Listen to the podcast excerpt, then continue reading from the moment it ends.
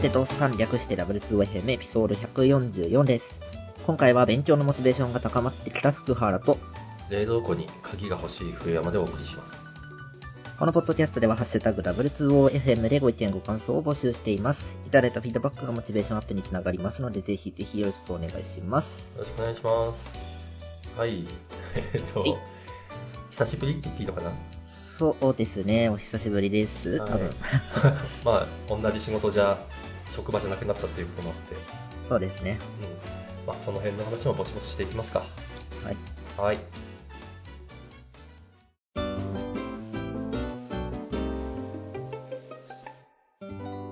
ではですね、まず最初にいただいたツイートをご紹介いたします。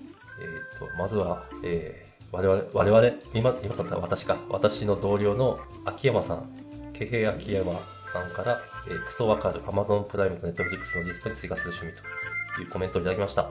ありがとうございます。す。えーこれは佐伯くんが言っていたやつですね。確か追加するだけで見ないってことですね。そうそう。クソ分かってしまいますか。まあ、ぜひ秋山さんも消化していてください。はい。で、続いて、えーみじるさん。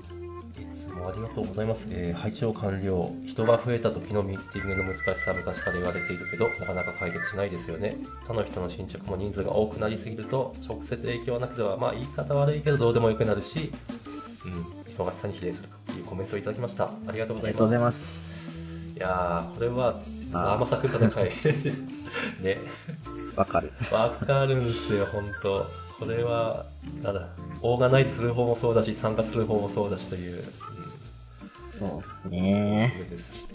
まあ、試行錯誤。あと、なんだろうな、これっていう解決方法は本当存在しないんで、その場にふさわしい形にこうアレンジしていくですかね、と思いうます。ん。まあ、短絡的に考えると、人が多いから問題なんだったら、もっとチームを分割するべきかなとは思います。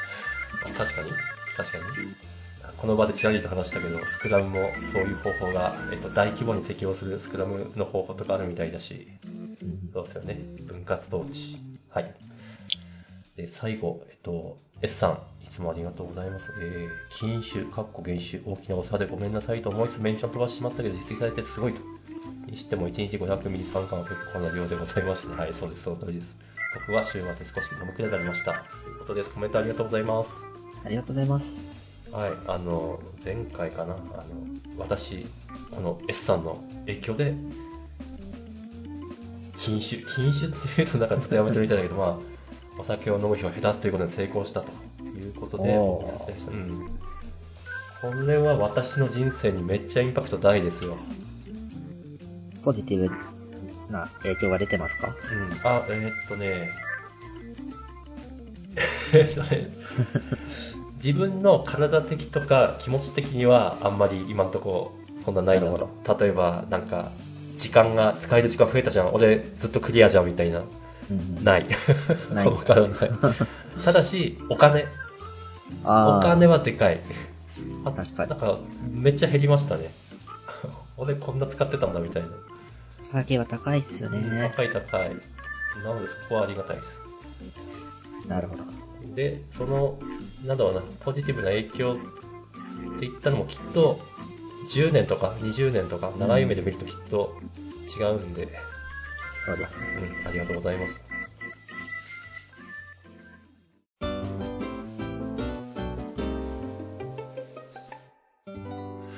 本題いきますか。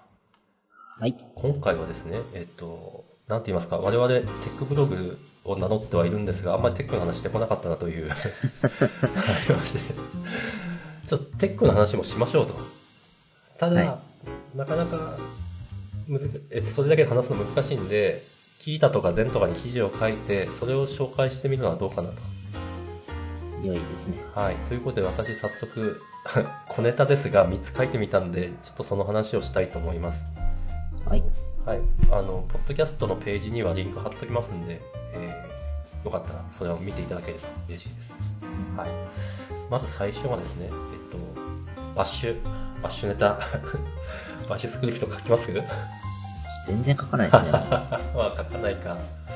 私、なんだかんだでめっちゃ書くんですよ。ちょ、ちょっと何か自動化したいと思ったら、まずは最初はバッシュで書くみたいな。あでですよ、あの、テストっていうのがありまして、イフ文みたいなもん。うんそうそうそう。if 文で、えっと、ファイルの存在判定とか、あと、なんだろう、数値の大なり小なりとか、うんまあ、それ判定してくれるやつをテストって言うんですけど、えっと、それで、えっと、ハイフン -n というのがあります。えっとこのハイフン -n は、文字の長さが0より大きい場合に true を返す、0の場合は false を返すというものです。で、えっと、キータン見てもらうとわかるんですけど、えっと、ゼロレングスの変数の判定を行ったときに、本来、 false 返してほしいんですね。 zero length だから。はい。でも、 true が返ってきちゃうんですよ。んな、よく、よく使われる Bash のテストで、え、そんなことあるみたいな。めっちゃ調べたら、あの、やっぱ答えは、 Stack Overflow にありまして、口で説明するの難しいな。まあ、変数をうんダブルクォートで囲まないといけないんですね。ダブルクォートで囲むことによって、えっと、なんだ、ダブルクォートで囲まれたゼロレングスの文字列と比較する、空文字と比較するっていう感じになるんですかね。うん。ダブルクォートがないと、何にもない、えっと、ハイフン N で何何とも比較していないってことになっちゃって、トゥルーが返っちゃう。これ、ちょっと僕のバッシュの理解が足りないですけど、はい。1行目のはいノーストリング変数への代入のところ、ここに、空文字のニュアンスでダブルクォーテーションだけを書くみたいなことをしないんですね。あーうん、しない。あ、つか、ここは、あの、わかりやすく、NoSTR が、えっと、何も入ってないですよって書いただけで、あの、これ、この定義がないこともあるじゃないですか。定義なくてもいいんで。あ、ああ、なるほど。そういうことか。でもそうあいう、空文字っていうよりは、うんなんかエンプティ判定みたいな話。yes, そうです。そうですははそうなんですよ。エンプティ判定をしたくて、うまく動かなくて、だったんで、はい。はい。というのが、まず小ネタの一つ目です。うんはい。二つ目が、えー AKS 始めようツールと。えっと、これはですね、私最近 Azure をよく触ってまして、おまあ、Azure のマネージドな Kubernetes が AKS なんですけど、えっと、なんですかね。まあ、EKS とか GKE とかでもそうなんですけど、いくつか使わなくちゃいけないコマンドっていうのがあるんですね。はい。と Azure で言えば、Azure を CUI で使うための AZ コマンド、あと Kubernetes の CUI で使うための kubectl、あと、基本やっぱ Docker とセットになるんで、Docker コマンドも必要。あと、まあ最近だと Helm を使うかなと。で、と、問題はなんですけど、Kubernetes エコシステムって、あの、変更が早いんですね。だから、あるバージョンでできたことがあるバージョンでは、もう、なんつ deprecated でしたっけ？になってできないとか、すっごいあるんで、えっと、バージョンを厳密に管理するっていうのが大切なんだけど、これをクライアントに、まあ、パソコン、PC、Mac に直接イントインストールしちゃうと、複数環境を扱うときどうすんのよと。なるほど。うん。プロジェクト A では最新の Kubernetes 使ってるけど、はいみたいな話。イエス、エグザクトリーですよ。そうなんです。なので私こういうのを割と Docker に、Docker に封じ込めて使うのが好きで、まあそれの AKS 版作りましたよってやつですね。で、もうこれは GitHub にコードを上げてるんで、まあ本当 よかったら使ってもらって、あの、GitHub にスターもらえると 超絶嬉しいなという やつですね。はい。はい、そんなやつです。もし共感してくれる方がいればぜひ使ってみてください。はい世の中に貢献してますね。うん。まあでも今は、いいねゼロだけどね。まあまあ。はい。で、最後がですね、はい。キーボルトに格納したシークレットを AKS で読み出すマネージドアイデンティフィティ編っていうのを書かせていただきました。えーとうん、キーボルトっていうのは、まあ、シークレット情報、えー、例えば DB のパスワードとか、はい。あの、AWS のシークレット。あ、同じ同じ。まあ、例えば、あの、Git とかに上げちゃうとやばいやつを、あの、別途環境を別に管理しましょうねってやつですね。それから、えっと、A、まあ、そこに格納した値を A ケースで動いてる、まあ、コンテナからで読み出すのにちょっと一服いるんですね。うん。それについてまとめた話で、えっと、なんですかね、あの、私、AWS、AWS 歴が長いんで、AWS だと全く困らないんですよ。なるほど。あの、IAM があって それ用の IAM 作ってみたいな。あと、まあ、セキュリティグループはとか、ロールはとかあるんですけど、えー、Azure、AKS だと、こういうのって service principal っていうのが、その、なんですかね、認証の役目を担うんですね。だから、えっと、ググると service principal を使ってうんぬんっていうやり方がいっぱい引っかかるんですよ。サービスプリンシパルが IAM みたいなものですか？うん。と思っていいと思う。あまたややこしいことに、え、Azure にも IAM っていう用語で 使われるものがあって、それと AWS の IAM は違うっていう、また、また問題があるんだけど。まあまあ、と、で、でも Azure は今、えっと、Azure 内のリソースの認証ではサービスプリンシパルを使うことを推奨してないんですよ。ええ、もうそれがないといけないのに。うん、そう。古い、このやり方古いと。古いにもかかわらず、じゃあ新しいやり方どうすんのっつうのが、ヒットしない。ググってもヒットしない。あと、まあヒットしないのは言い過ぎで、えっと、マイクロソフトの公式ドキュメントのみが引っかかるみたいな。なるほど。うん。まあ、それは全然悪いことじゃないし、あの、最新を追いかけるのは、なら間違いないんですけど、えっと、まず、ごめんなさい、読みづらい。あと、えー、うん、そう、イエス。そうなんですよ。うん、前、前よりはマシになったかな？でもまだ読みづらい。えっと、で、AWS とかだと複数ヒットするんですよ、記事が。何か検索すると複数の記事がヒットして、あ、これは俺に分かりやすいみたいなの選べるんですよね。はいはいはい。選択の自由が、でも、Azure にはそれがないと。なるほど。だから、ちょっとその選択の、選択を一つ、私も提供しようと。思って書きました。うん、まあ、リーフレムさんのこの記事を見れば、公式が分かりにくい人にも分かる。かもしれない。誰にも彼にもいい記事だとは思わないけれど、誰かにはヒットするかもしれないと。なるほど。うん。まあ、ここではサービスプリンシパルじゃなくて、マネージドアイデンティティというのを使うやり方を書いています。で、まあ。わかんない そうね。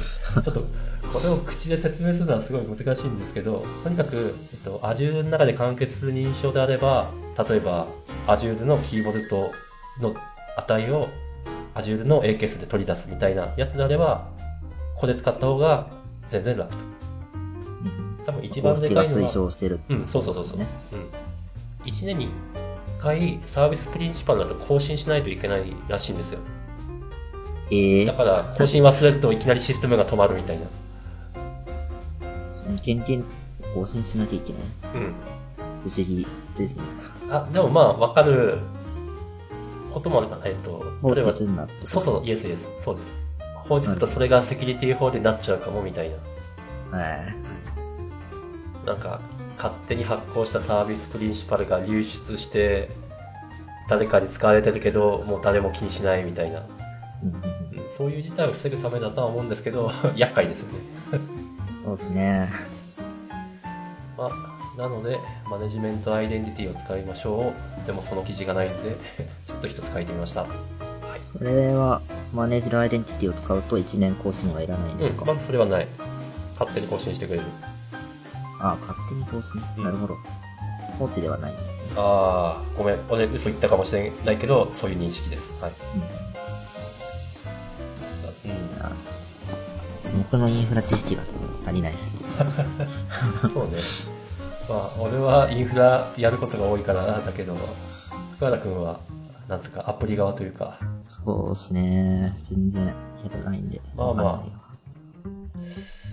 もし、もし、万が一、100億が一、そうですねうんこうして単語を聞いてあるだけで全然いざとなった時の心構えが違うんで。あ、そうね。ちょっと、あの、インデックスとしてちょっと心のどっかに引っ掛けておいてもらえると。はい。はい。ということで、すごい。3、三記事も書いたんですね。超短いけどね。はい。で、1ヶ月ですよね、これ。うん。すごい。あありがとうございます。あ、で、ですよ。でもやっぱり力書くのって大変なんですよ。ですよね。で、あと福原くんもわかると思うんですけど、過去に投稿したんだけど、未だにいいねがつき続ける記事ってあるじゃないですか。あります。あれもちょっとアップデートして、それを報告しようかなと。良い、良いと思います。ねドキュメントは更新しなければ。そうなんですよ。そうなんですよ。例えばですよ、私、2000、これいつだわかんない。5年前って書いてある。5年前に、Docker で PHPMyAdmin を使うっていう記事を書いてるんですけど、昨日いいねもらってますからね。5年前の記事ってこれ大丈夫なの？ってすげえ心配になる。そうなんです。いいねついたってことは解決したんじゃないですか？ああ、まあそうかもしれんけど、ねすごい、私がドキドキしちゃうのは 良くないんで。そうですね。なんか、嘘になっちゃってないかみたいな。うん、そうですね。ありますよね。嘘に本当なりますからね、この業界。うん、うん。ちょっとこういうのを更新して、まあそれが私の学びにもね、なるだろうし、そうですね。あ、今ダメなんだ、みたいなのが出てくるかもしれない。そうそうそうそう、それをやっていこうかなと思います。大事ですね。うん、これも一種の技術的負債。確かに？確かに。そうですよね。うん、などうやって見つけたんだ、この記事。まあ、ググったの。でもやっぱいいねがついてるやつは SEO 的にも強いですよね。まあ、なんだろうそっか、そういうことですよね。だから、あ、そっか。全に移したりしたんでしたっけ？あ、僕は映しましたね。あの、ヒーターの中でも、いいねが、まあ、一定数ついてるやつ、評価していただけてそうなやつは全に移しました。うん結果は？まあ、全でも、ちょいちょいつきますけど、うでもヒーターと同じペースでついてるかっていうとそうではない。ん。なるほど。あなんなんだ、あの、ヒーターの方に、この記事は全に移しましたって書いてあるんですけど、はい。ヒーターのその記事にいいねつきます。まあ、中身消してないんでそこで解決するんでしょうけど、まあ、いいことですけどね。いいことですけど。でもやっぱ、いいねがついてるのは強いと。そうですね。うん、そうですね。まあ、信頼できる感はありますね。ということで、いいねがついた記事を積極的に更新していきます。はい。はい。そう、僕も意識します。そうね。危ないやつあるかも。はい。次ちょっとその話をできるといいなと。はい。じゃあ私のネタは以上です。はい。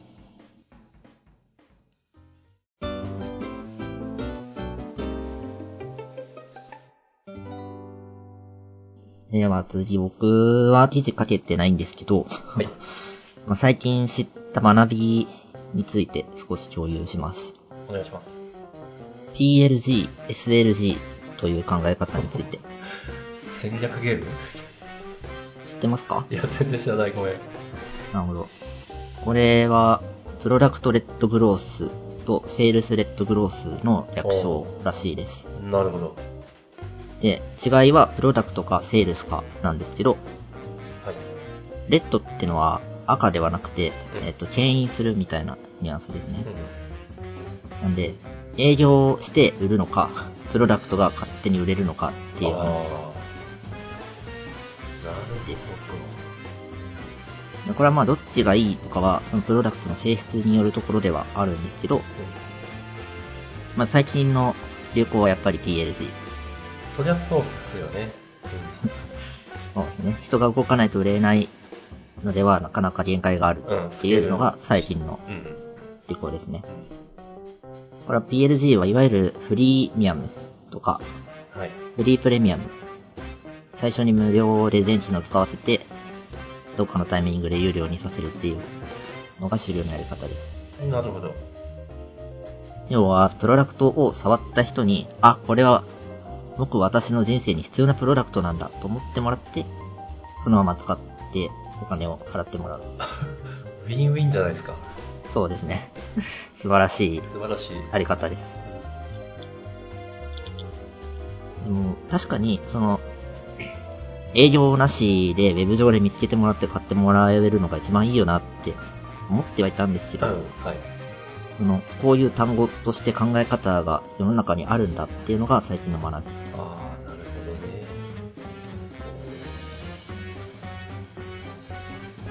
でこれ結構前からある単語らしくて、あ、そうなんですか。今、ググってます。はい。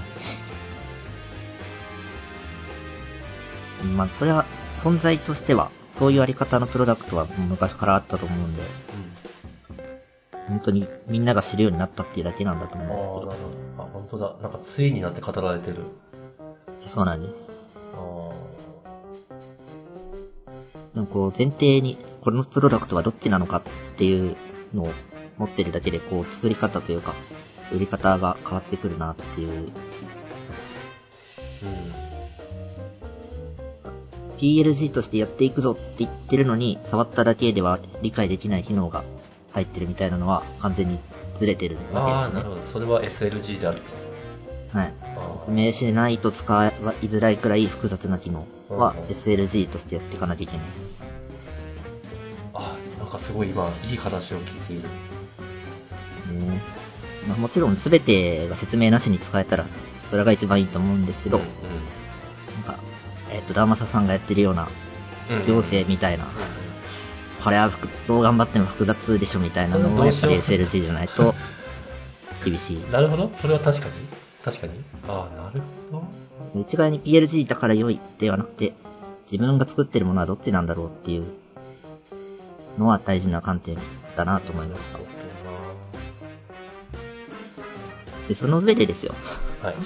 僕ら個人が何か作る上で SLG なんてものは作れるわけがないんですよね。